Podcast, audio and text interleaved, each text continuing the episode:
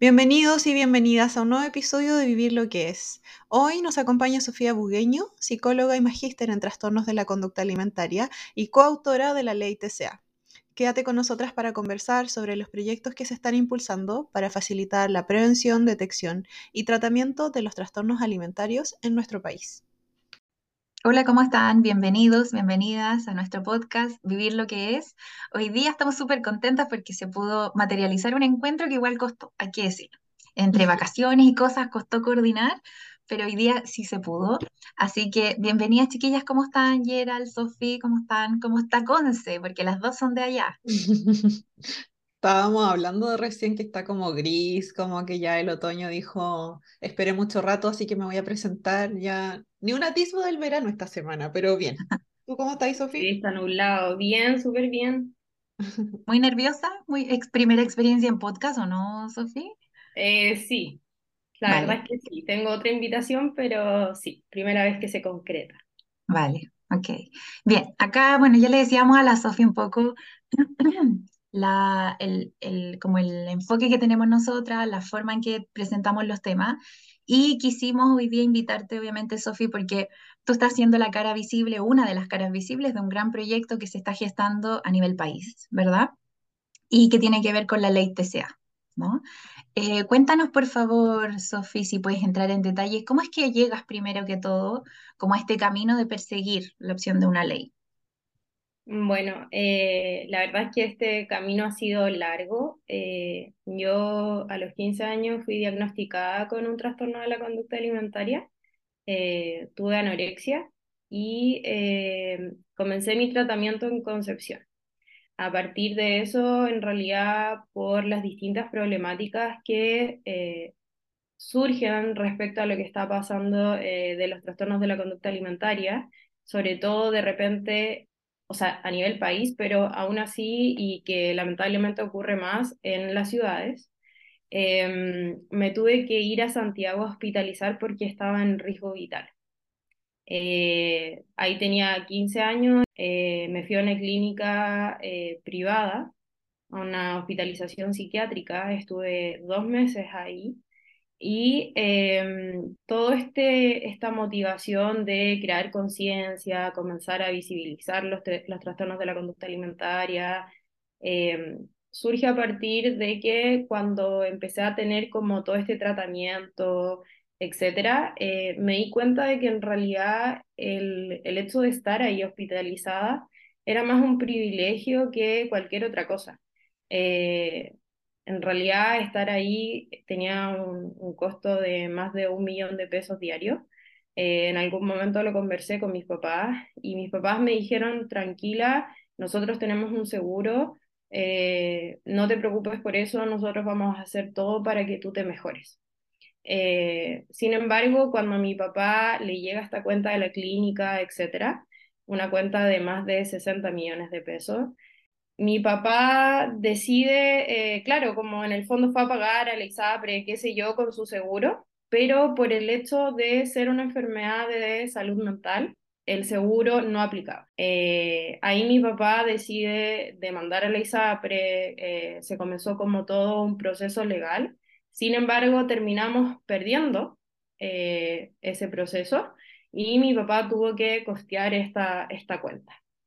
Eh, y ahí nuevamente me daba cuenta de alguna forma de eh, que yo tenía, eh, a pesar del esfuerzo de mis papás, etcétera, estaba teniendo de alguna forma un privilegio, porque si bien es un tratamiento súper costoso, yo había estado hospitalizada, etcétera, no solo es como el costo de la hospitalización, sino que también mi mamá se tuvo que ir a vivir conmigo a Santiago, mi papá para poder participar del tratamiento tenía que viajar todos los fines de semana, entonces todo eso finalmente sumaba y esos más de 60 millones de pesos eran dos meses, pero este tratamiento debía seguir ahí comienza mi lucha de crear conciencia sobre los trastornos de la conducta alimentaria porque durante mucho tiempo yo lo callé. Eh, de un día a otro dejé ir al colegio eh, y por mucha vergüenza por el hecho del qué dirán, porque generalmente, lamentablemente, se tiende a decir que los trastornos de la conducta alimentaria tienen que ver con vanidad, capricho, etc. Eh, y ahí fue cuando me saqué esta gran mochila de encima y dije, ok, lo voy a decir, eh, voy a dar como de alguna forma mi testimonio, porque en realidad sentía que yo no había escogido vivir esto y que teníamos que empezar a hacer algo al respecto. Ahí comienzo a, hablar sobre mi historia. Eh, en ese entonces le escribí una carta a la presidenta Bachelet, te estoy hablando de muchos años atrás, eh, de alguna forma para contarle la situación que estaba viviendo mi familia, que estaba viviendo yo.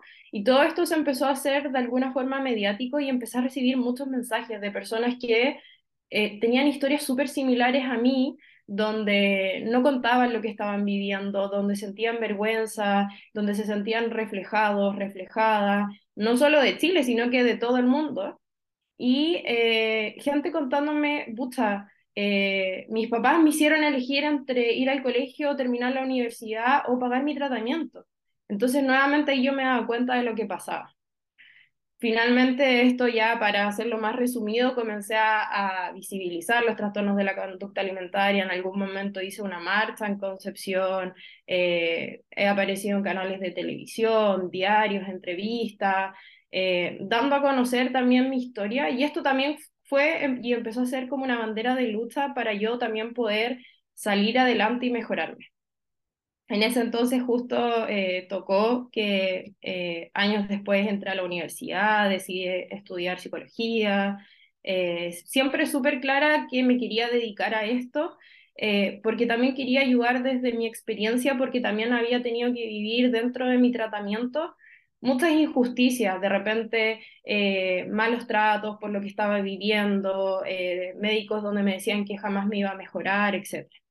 Yo finalmente me, me recupero, eh, me recupero totalmente, eso igual es, es, algo que generalmente se tiende a decir que uno no se recupera un trastorno de la conducta alimentaria, eh, que uno aprenda a vivir con esto.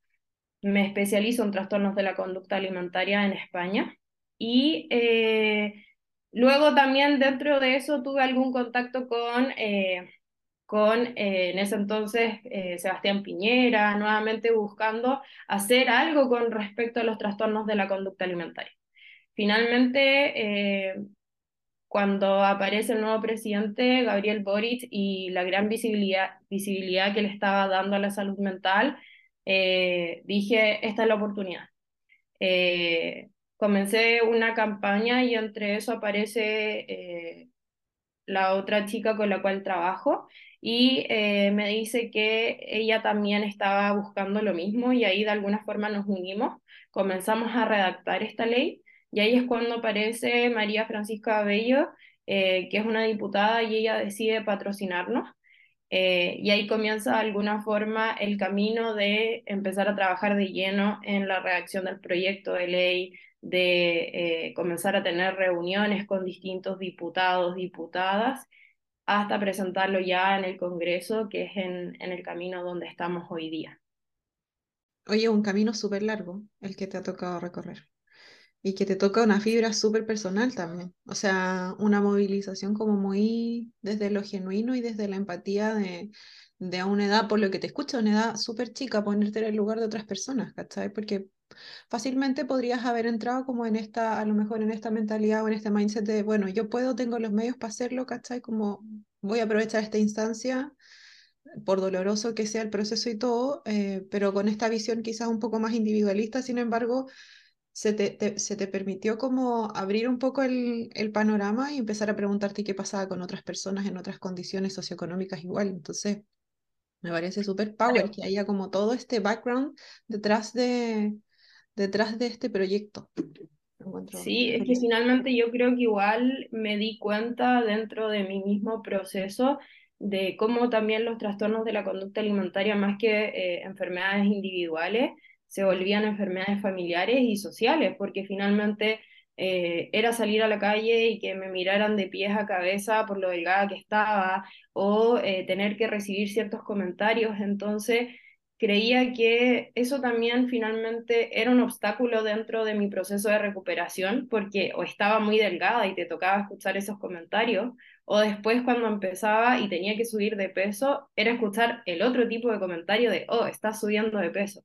Entonces también esta misma lucha creo que eh, tiene que ver harto con el otro, con la empatía, pero también empezó a ser algo que terminó ayudándome a mí en mi proceso de sanación y finalmente ir entendiendo distintas cosas. Sí, es heavy igual como cuando partí ahí eh, mencionando esto de que tu papá estaba como confiado en su seguro, ¿cachai? Como obviamente, porque es algo que uno contrata con el objetivo de, de que te dé seguridad, aunque suene medio redundante.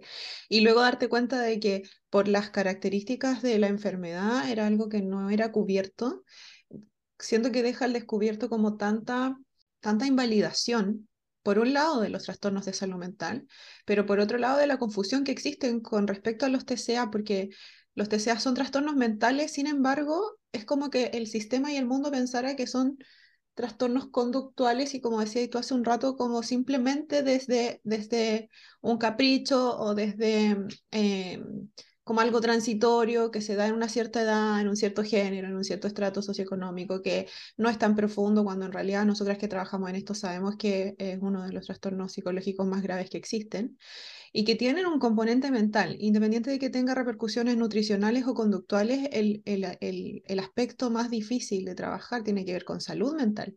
Por lo tanto, claramente deja al descubierto de que es necesario como eh, resignificar lo que significa la salud mental, pero también lo que significan los trastornos de la conducta alimentaria y como decía ya hace un rato, no solamente generar un acceso a un buen tratamiento eh, de los TCA, sino que también que tenga un enfoque correcto, porque tú dijiste que te encontraste en el camino con malos tratos, con incomprensión de lo que estaba ahí pasando, ¿cachai? Probablemente el que hubiera un diálogo con respecto a tu peso constantemente, igual denota que el enfoque tradicional, como que nosotros ya sabemos que está bien obsoleto, de alguna manera igual hacía que fuera más difícil de transitar ese proceso. Entonces, lo que, lo que estamos conversando hoy en día creo que tiene el mensaje de que se necesita una salud mental no solamente accesible, sino que también de calidad.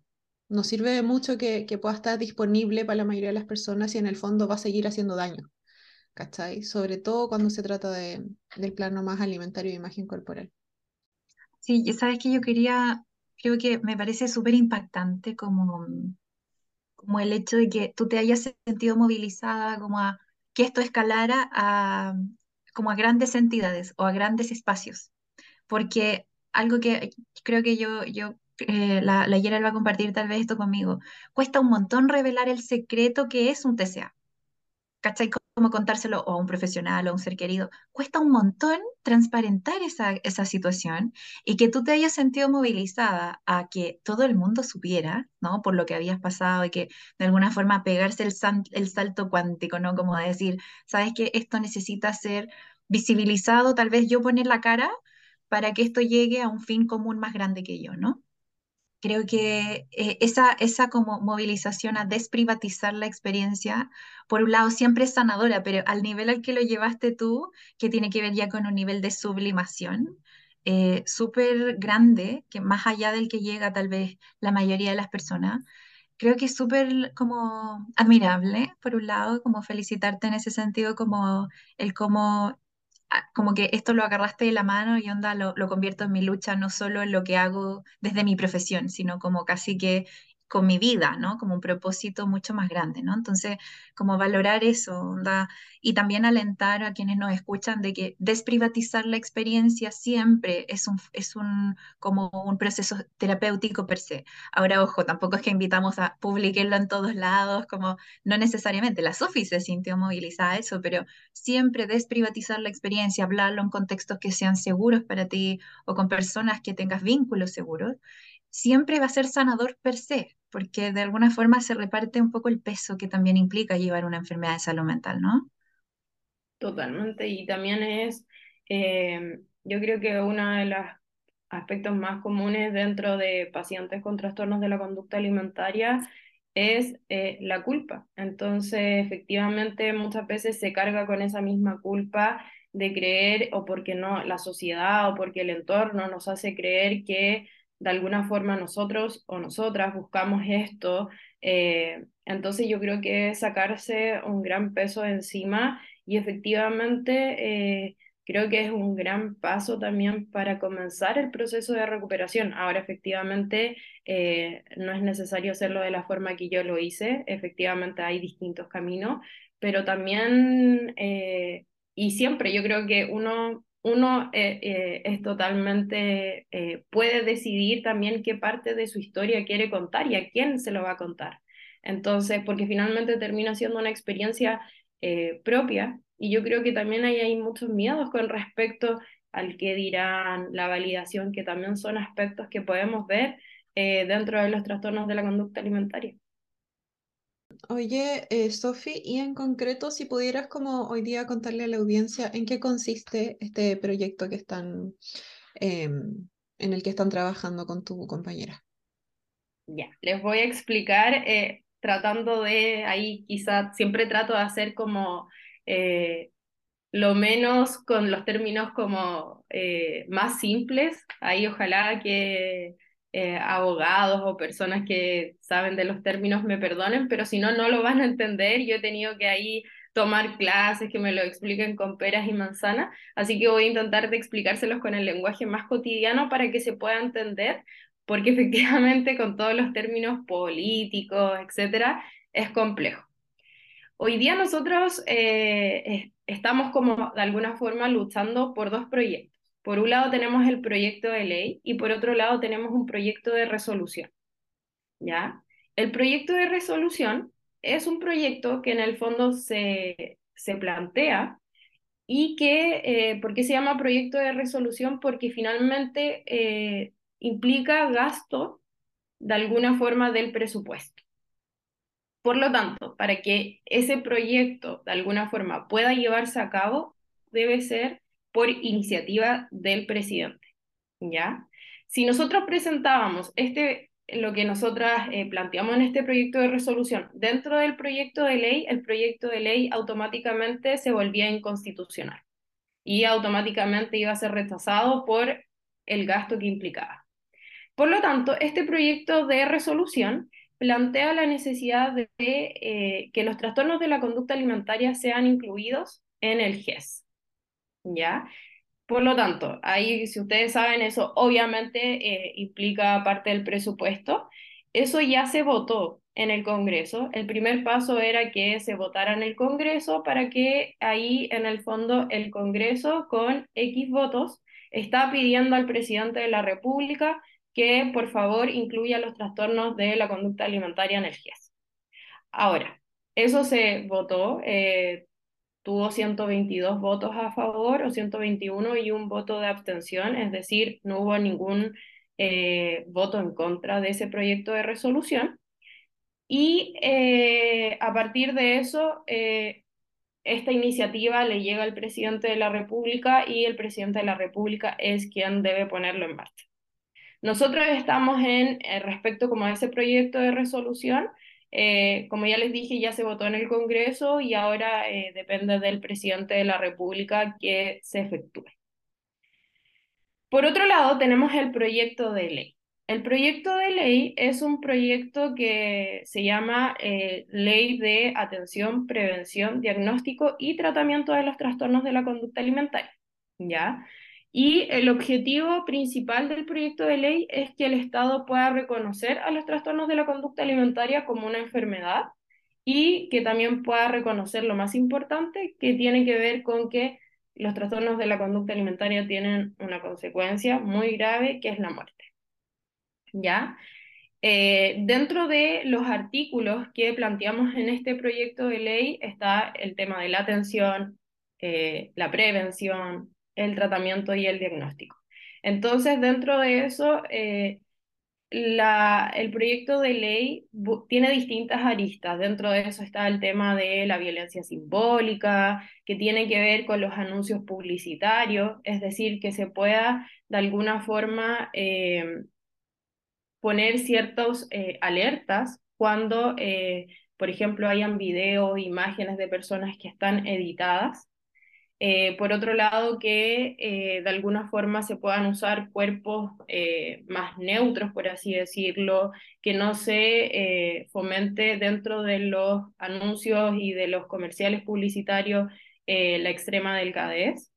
Por otro lado, se busca que dentro de, tanto en los centros de salud pública como en los centros de salud privada, eh, existan equipos multidisciplinarios y que además dentro de, sobre todo en salud pública, se realicen las capacitaciones a todos los profesionales de salud.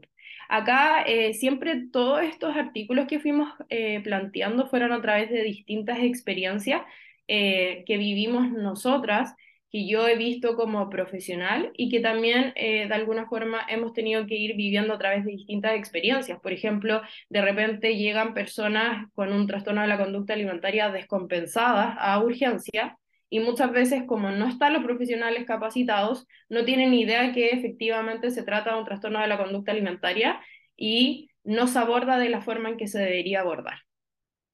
Por otro lado, eh, se trata de alguna forma que se cuenten con la disponibilidad de profesionales para poder atender a los pacientes y también dentro de eso, sobre todo en salud pública, que se, que se cuente también con las horas para atender un trastorno de la conducta alimentaria. Hoy día, lamentablemente, por el colapso de la salud pública, eh, hay pacientes que tienen atención de psicólogo, nutricionista, psiquiatra, eh, una vez cada dos meses, una vez al mes, y sabemos que dentro de un tratamiento de trastorno de la conducta alimentaria eso es totalmente perjudicial, sobre todo para los resultados y el avance del tratamiento. Por otro lado, se busca la prevención, y ahí dentro de la prevención, eh, bueno, lo que se plantea en el documento original es que se pueda eh, fomentar esta y se pueda comenzar esta prevención desde los colegios. Ya, ahora algo que de alguna forma nos dimos cuenta después de presentar el proyecto, eh, en una conversación con la ministra de la Mujer, es que en realidad los colegios ya estamos llegando tarde. Por lo tanto, este documento de alguna forma en el Congreso se va a tener que discutir y hay aspectos que se pueden cambiar. Por lo tanto, ahí creemos que eh, este artículo que tiene que ver con la prevención lo vamos a modificar o se va a tratar de modificar, cosa de que esta prevención pueda comenzar desde antes de los colegios, porque también hay distintas teorías que plantean o hablan del rol del apego, de aspectos genéticos, entonces también es importante que podamos tratar de prevenir mucho antes de los colegios, porque hoy día, lamentablemente, por efecto de la pandemia, hay distintos aspectos. Hoy día, lamentablemente, cada vez son más tempranas las edades en que los niños y las niñas sufren trastornos de la conducta alimentaria. Por lo tanto, creemos que, y nos dimos cuenta, eh, que en los colegios ya era tarde, entonces buscamos también cambiar este artículo. Y por otro lado, también otro de los aspectos que es necesario tratar eh, dentro y que plantea esta ley tiene que ver con las investigaciones que se puedan fomentar y que también de alguna forma podamos tener eh, una actualización en los datos de prevalencia dentro de los trastornos de la conducta alimentaria. Hoy día los últimos datos respecto a cuántas personas en Chile sufren de un trastorno de la conducta alimentaria son del 2007 del Ministerio de Salud y del 2011 del Colegio Médico si bien hay distintos informes, investigaciones que plantean que la pandemia aumentó un 30%, finalmente son datos que sí, efectivamente sabemos que aumentó, pero no tenemos datos certeros de cuántas personas en Chile sufren de un trastorno de la conducta alimentaria. Y otro aspecto que es súper importante dentro del proyecto de ley que mencionamos que es una ley con perspectiva de género, es decir, tratamos de visibilizar eh, las distintas comunidades, es decir, eh, visibilizar hombres, mujeres, la comunidad trans, la comunidad LGBTQ Eso, eso es lo que plantea. Tiene, tiene harta ambición todo este, estos dos proyectos. Me encanta. O sea, me encanta la, me encanta la ambición, obviamente. Así que qué genial como todo lo bien pensado. Y cacha que siempre nos ha pasado, Sofi, cuando mientras más nos hemos adentrado en este tema con la Gerald, nos ha pasado precisamente esto que dices tú, como, como que para que realmente una persona se recupere, tienen que haber un sinfín de factores que apoyen el proceso, si no, está muy difícil. Onda, por ejemplo, esto mismo que dices tú, tal vez la gente que escucha esto dice, pero qué exagerado, tal vez poner a modelos que no sean del gas, por ejemplo, en la tele, es que importa. La exposición, esa, esa como bombardeo de información de la baja diversidad o la poca diversidad corporal afecta un montón. Entonces, como, y no, no afecta solo para el tratamiento de quien está cursando un TCA, sino incluso para personas que pueden estar en edades de riesgo, por ejemplo, de llegar a desarrollarlo potencialmente, ¿no? Entonces, me encanta lo, ambiciosa que, lo ambicioso que es ambos, ambos proyectos y, y cómo, lamentablemente, como igual lo digo desde esa forma, desde el tuviste que estar desde adentro viviéndolo como para cachar también cómo, cómo tiene que ser la dimensionalidad también del, del, tratamiento y del abordaje. Bueno, de em, hecho, eh, ahí me, me, pasan dos cosas. La verdad es que eh, siempre durante todo mi, todo mi, de alguna forma, desarrollo, lucha, mm, en distintos canales, medios, mis discursos, qué sé yo, charlas, me tocaba decir, eh, hay falta de profesionales, eh, hay falta de capacitaciones, y hablar muy desde lo que también había averiguado, investigado, etc. Pero también pasa que hoy día, eh, ya en mi consulta, eh, atendiendo como profesional especialista en trastornos de la conducta alimentaria, me toca vivirlo. Es decir, muchas veces los recursos son súper limitados donde de alguna forma necesito derivar y no tengo a quién derivar o donde necesito de un equipo y no tengo ese equipo porque efectivamente no están los especialistas. Y por otro lado, en ese sentido me toca otra fibra de alguna forma súper sensible que tiene que ver con que toda la vida había dicho eh, los trastornos de la conducta alimentaria matan, hasta que de alguna forma a mí me toca perder a una amiga por un trastorno de la conducta alimentaria. Entonces, efectivamente, eh, creo que existen muchos comentarios y siempre me ha tocado escucharlo, verlo, leerlo en las redes sociales, donde la gente cree que tiene que ver con exageración, eh, que de alguna forma, eh, ¿por qué le ponen tanto color? ¿Por qué eh, esto no es una enfermedad? tratan de compararlo harto con el tema de la obesidad y un sinfín de cosas, pero yo creo que, y soy fiel a eso, que no sabes de la magnitud de lo que estamos hablando hasta que te toca vivirlo, te toca tener a, una, a un familiar, eh, a alguien cercano que esté pasando por esto. Y es lamentable que sea de esa forma, que como país también o como personas, como seres humanos, no podamos empatizar, pero esta es la realidad y yo también por eso en algún momento siempre trato de mencionar eh, a Sofía, que fue mi amiga, eh, que murió por un trastorno de la conducta alimentaria porque lamentablemente ella estuvo hospitalizada en salud pública eh, por su trastorno de la conducta alimentaria y las consecuencias fueron fatales. Entonces, em, trato de siempre ponerla ahí dentro de mi historia y dentro de mi lucha, porque creo que si bien es algo que me genera harto dolor, eh, finalmente se vuelve mi bandera de lucha porque no quiero que haya más Sofías también.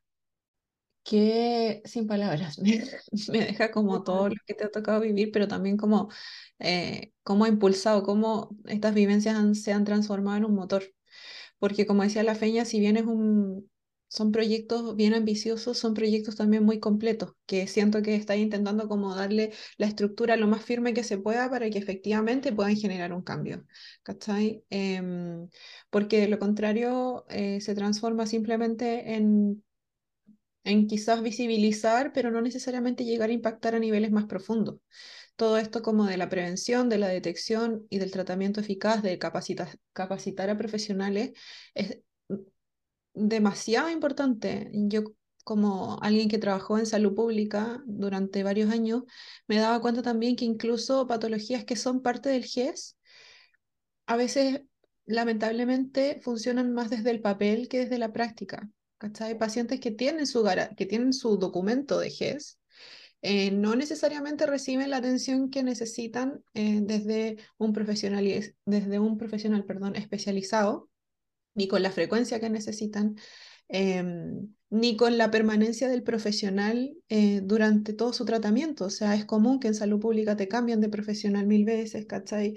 Eh, que pasen cosas en el camino. Entonces siento que el, no solamente es necesario hacer como esto que tú mencionabas, el proyecto de resolución, sino que además que tenga todo este como, mm, ¿cuál es la palabra? Como toda esta explicación y este planteamiento de por qué es necesario verlo desde distintas aristas, de que no podemos simplemente ponerlo en el papel, sino que además necesitamos eh, que las personas puedan confiar en que si se van a atender en salud pública, lo van a hacer eh, recibiendo un tratamiento de calidad. Entonces, yo igual te felicito porque siento que está muy bien pensado, tiene un motor detrás, y siempre le digo a mis pacientes como el motor que tú tienes que te moviliza a hacer cosas es súper importante y tu motor siento que es súper grande. Eh, proviene de experiencias dolorosas y todo, pero, pero te ha movilizado en el último tiempo. Entonces, eh, quedo muy contenta también como profesional de salud que trabaja en esto y muy esperanzada en lo que se viene, porque siento que le va a abrir puertas eventualmente a muchas personas que lo han necesitado.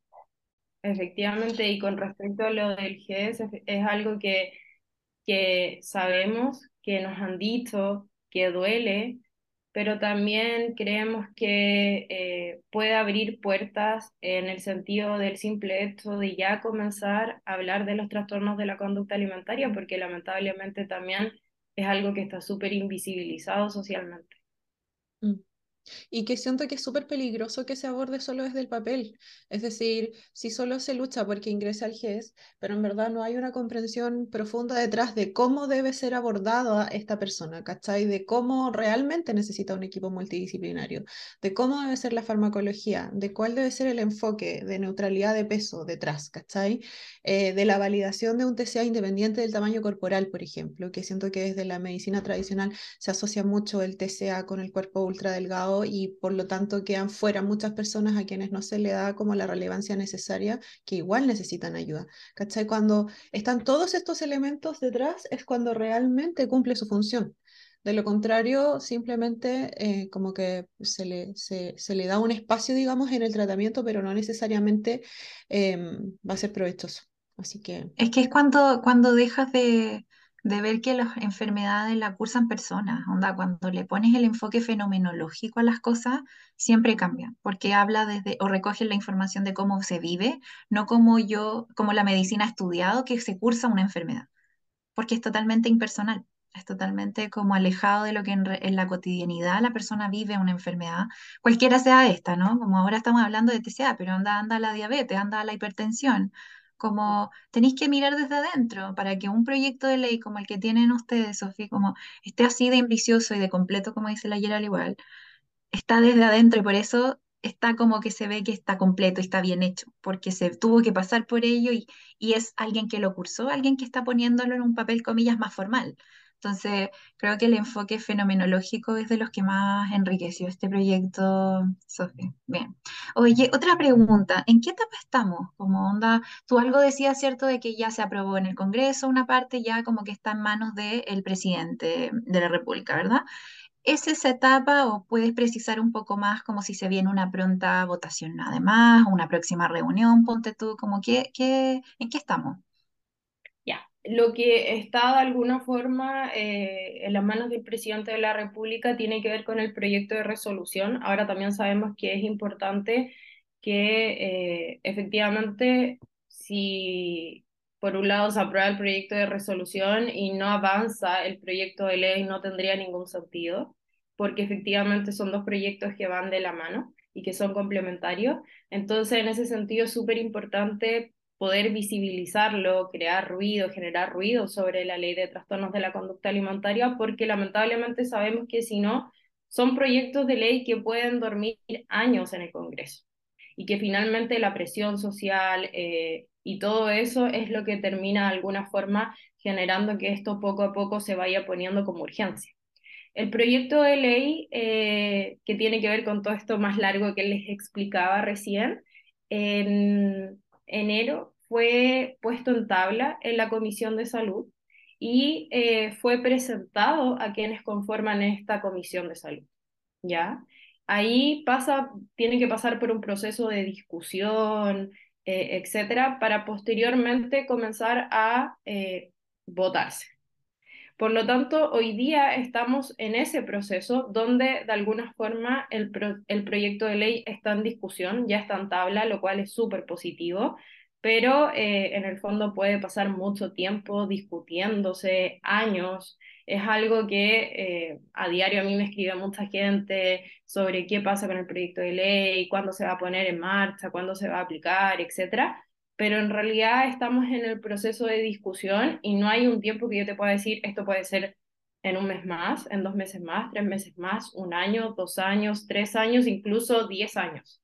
Es algo que lamentablemente no depende de nosotros. Eh, lo único que sí depende de nosotras, nosotros como sociedad, es visibilizar, generar ruido, que la gente haga presión social y mediática de alguna forma, eh, que, porque finalmente y lamentablemente eso es lo que vende, eh, entre comillas. Em, por lo tanto, bueno, el proyecto de ley va a ser discutido tanto en comisión de salud como en comisión de, eh, de género. Ya tenemos como el primer avance que tiene que ver con la discusión de salud. Eh, falta el otro lado, pero en realidad estamos en el proceso de discusión para posteriormente ser votado. Y como les dije, eso puede demorar un tiempo que nadie sabe es súper positivo porque, entre comillas, que se haya puesto en tabla fue relativo, o sea, el proyecto de ley fue eh, ingresado al Congreso eh, en junio eh, y, claro, pues se puso en tabla recién en enero, pasaron varios meses. Pero el hecho de que haya sido puesto en tabla es un avance, que se haya presentado a la comisión también es un avance, pero la discusión implica más que nada de los tiempos del propio Congreso. Súper. Oye, Sofi, bueno, igual dijiste algo súper importante, que era que en el intertanto, ¿verdad? Mientras esto se sigue moviendo y sigue su curso, es importante hacer ruido, es importante visibilizar, es importante que los TCA ya no queden como en, en la oscuridad de vivirse en silencio, de vivirse como desde, desde la culpa, eh, sino que se empiece a socializar un poco más. Em, ¿qué agregarías como a, a cómo quienes nos están escuchando nosotras mismas como profesionales y la sociedad en general, cómo hacernos aliados de este movimiento? Yo creo que lo más importante es a través de redes sociales eh, y también como profesionales, eh, nosotras como equipo siempre hemos estado súper dispuestas a escuchar recomendaciones, eh, de alguna forma escuchar visiones, estamos súper abiertas al diálogo eh, como les dije, esto está en discusión y hay cosas que se pueden modificar. Eh, y por otro lado, yo creo que más que nada tratar de, como profesionales eh, y como personas de, naturales de la sociedad, poder visibilizarlo, generar conciencia, también alentar a, a, nuestros pacientes de alguna forma a que hay una cuota de esperanza. yo creo que eso igual es súper importante. Y, también creo que da mucha paz y mucha calma a quienes viven de un trastorno de la conducta alimentaria, no solo por la esperanza de poder atenderse, sino que también por la esperanza de ser visibles en una sociedad que nos y las o los ha invisibilizado durante mucho tiempo. Eh, y que también lamentablemente los y las ha castigado durante mucho tiempo.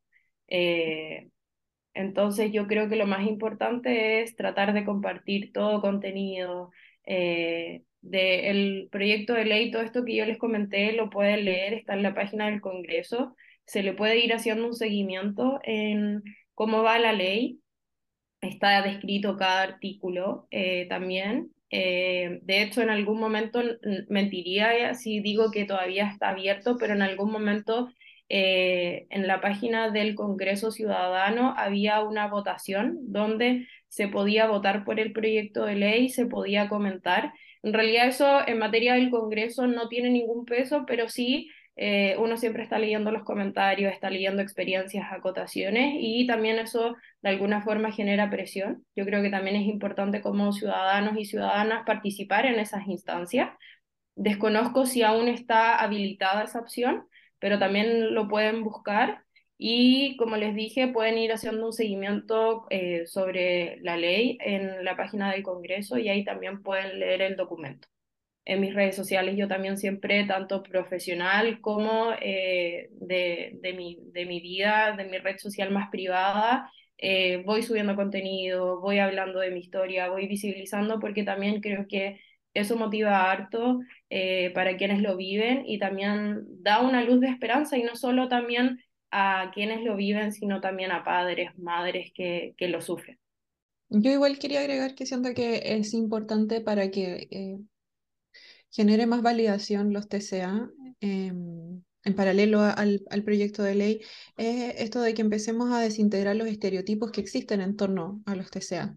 Esta idea de que solamente quien merece ayuda tiene que estar, y lo dije hace un rato, lo voy a volver a repetir porque en mi experiencia es una de las cosas más importantes, lo hemos hablado en otros capítulos también.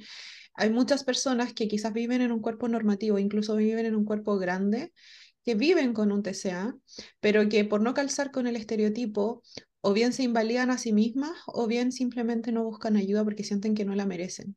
Y siento que ese aspecto es súper importante cuestionarlo a nivel individual y a nivel colectivo, porque siento que también le permite a las personas empezar a alzar la voz, a, mm, hacerse aliado de un movimiento como este allá no solamente verlo desde lejos, sino que verlo desde el activismo incluso. A mí me ha pasado que tengo varias consultantes que finalmente terminan adhiriendo al activismo propiamente tal cuando se dan cuenta que eran tan merecedoras de ayuda como cualquier otra persona.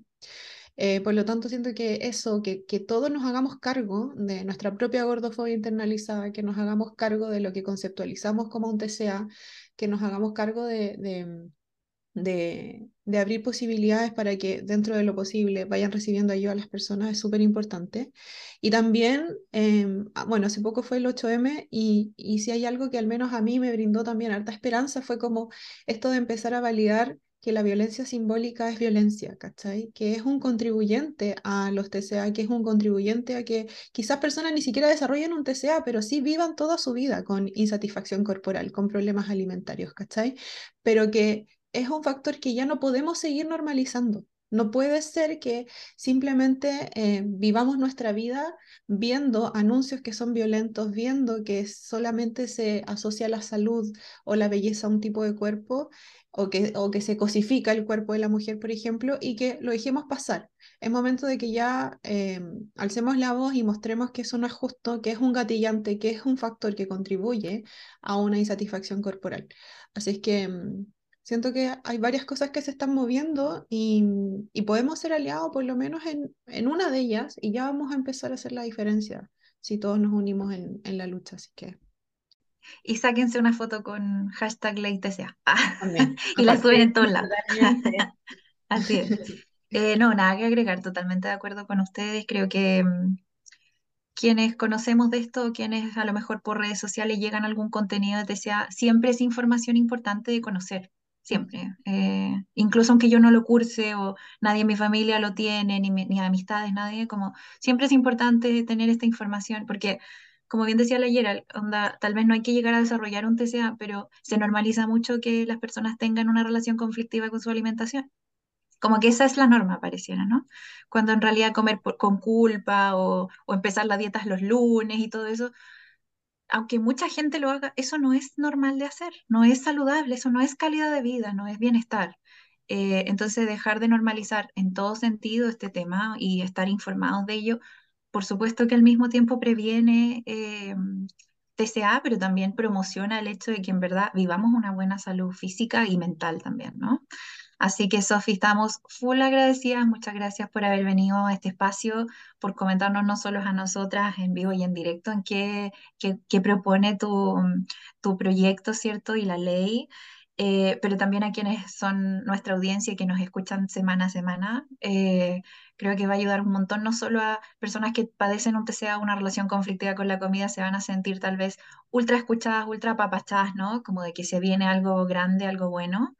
Eh, sino también informativo para quienes tal vez están alejados de este tema, eh, tanto a nivel personal como profesional también. Así que te agradecemos mucho, gracias por compartir, como gracias por transparentar información tan delicada, tan, tan, tan íntima, que no estabas en obligación de compartir, pero se agradece obviamente totalmente esa, esa compartir. Así que repítenos por favor tu red social o dónde te pueden encontrar quienes nos escuchan para que vayan directamente a seguirte. Ya, gracias a ustedes también por la invitación, por hablar de la ley TCA, de verdad que están contribuyendo y también por trabajar en esta temática eh, como profesionales. Y eh, mi red social, mi Instagram como eh, personal es arroba sofibuque-bajo y el de mi Instagram profesional es psicóloga-sofía B. Y Sofía es Con eso, sí, con pH. Con pH. Bien, así es. Así que, bueno, Gerald, no sé si quieres añadir algo más al cierre. No, eh, reiterar las gracias, yo igual estoy súper agradecida, fue rico conocerte, Sofi, y saber más, más como eh, desde lo interno en qué consiste todo esto. Vuelvo a decir que a mí me deja súper esperanzada también, sé que puede que tome tiempo, pero independiente de eso ya está en Ah, movimiento, ya está en curso y eso ya es algo súper importante. Así es que muchas gracias por todo tu power para crear esto y para la paciencia que hay tenido con los tiempos de espera y todo lo demás. Así es que... Eh, súper agradecida y agradecida también de nuestra audiencia que nos ha escuchado el día de hoy. Y em, eso, nos estamos escuchando en el próximo capítulo.